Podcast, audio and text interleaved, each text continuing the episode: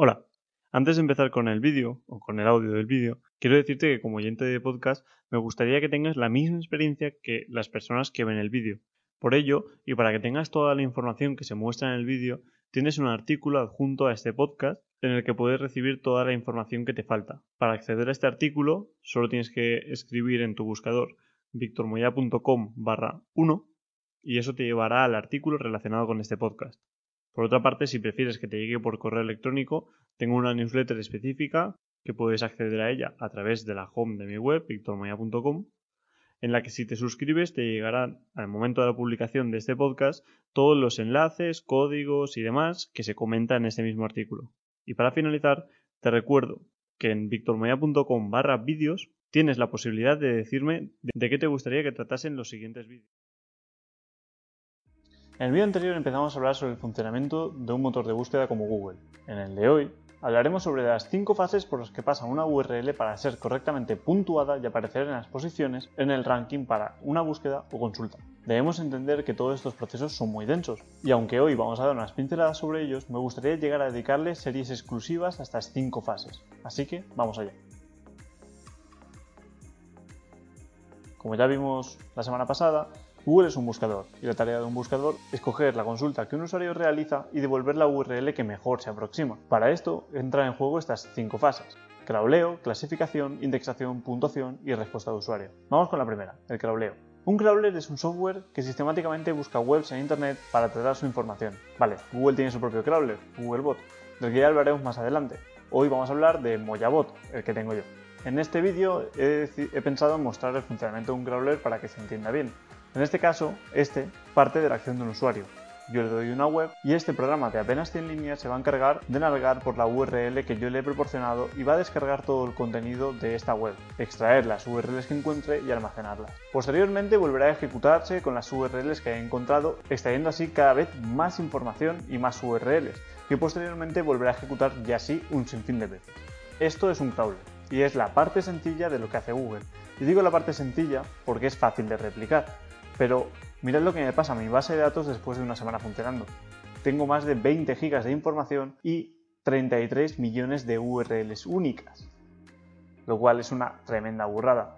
Imaginad si esto me pasa a mí en mi casa con un ordenador sencillo, cuánto deben ocupar los scrapeos de Google y lo difícil que debe ser escalar esto. Os dejo por aquí un vídeo en Agentil en el que explica todo el proceso. Después de leer una URL, extraer el contenido y almacenarlo, empiezan los procesos más duros. En primer lugar entra en juego un algoritmo de clasificación.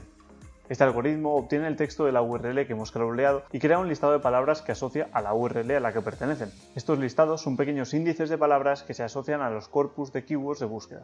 En definitiva, ordenan un poco la información crawleada y la disponen para ser puntuada. Este algoritmo es mucho más complejo que el programa que os he enseñado antes, pero es mucho más sencillo de entender.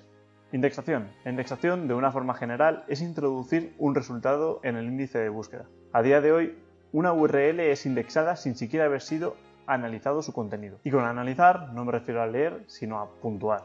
Pensar que si el trabajo de Google de encontrar nuevas URLs es increíblemente complicado a nivel de computación, analizar y puntuar este contenido por pura lógica es mucho más laborioso, por lo que Google para agilizar este proceso prefiere indexar las URLs sin siquiera analizarlas. Dado que una URL si no ha sido evaluada no tiene una puntuación, esta no alcanzará buenos resultados de búsqueda y esto es uno de los motivos por los que cuando forzamos la indexación de una URL nueva en el índice, pasa un tiempo hasta que empieza a rankear. Recapitulemos rápidamente. Google encuentra una URL, la clasifica para las palabras clave que tienen su contenido y la introduce en el ranking sin puntuación. Así que aquí entra la cuarta fase, puntuación. Realmente aquí es donde todos los SEOs dedicamos el 99% de nuestro tiempo, nuestro trabajo es hacer que cada URL obtenga mejores puntuaciones de ranking y sea reindexada en mejores posiciones.